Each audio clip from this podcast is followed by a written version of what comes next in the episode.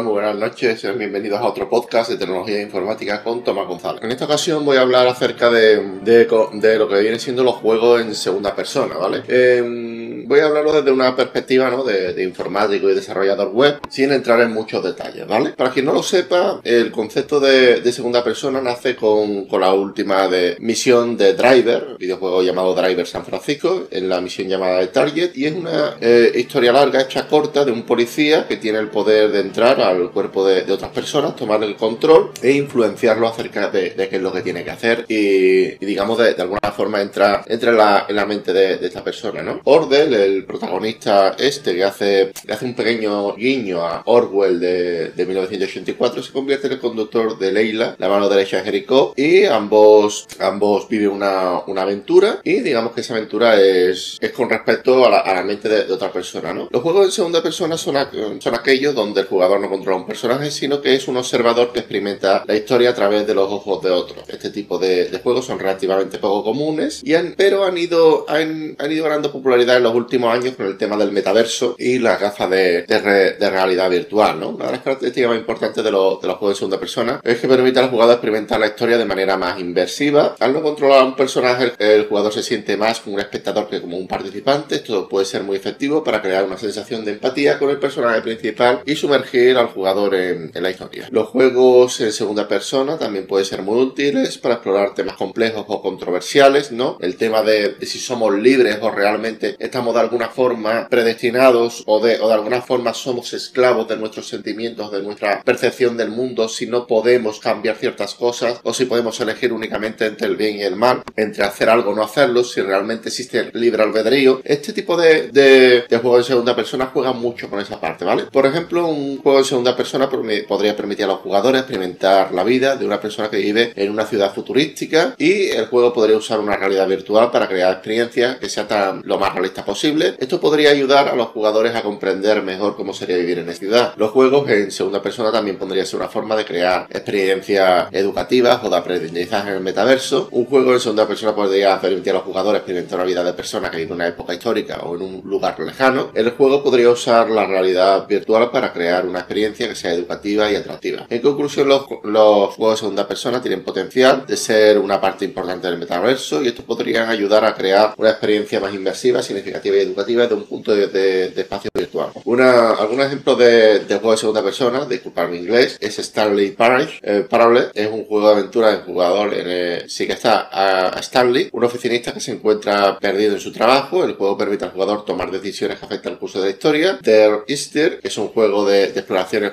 en el que el jugador viaja por una isla desierta y el juego cuenta historia a través de los diarios de un hombre que murió en la isla, ¿vale? También dejo un par de videojuegos más, que es el Go Home, que es un juego de misterio en el cual el jugador explora la casa de sus padres después de que ellos desaparecen. El juego cuenta una historia a través de objetos y los diarios que, el jugador encuentra. Firewatch, que es un juego de aventuras que el jugador interpreta a un guardabosque que vigila un parque nacional y, y el juego cuenta una historia a través de conversaciones que el jugador tiene con un radiooperador. Y Engineer Guy, que es un juego de, exploración en el que el jugador sigue al narrador que le cuenta sobre un juego que creó, que el juego cuenta la historia sobre la creación y la significación del arte. Pues nada, hasta aquí mi de hoy. Espero que os haya gustado, que haya sido entretenido y sin más me despido. Un saludo y hasta la próxima. Chao.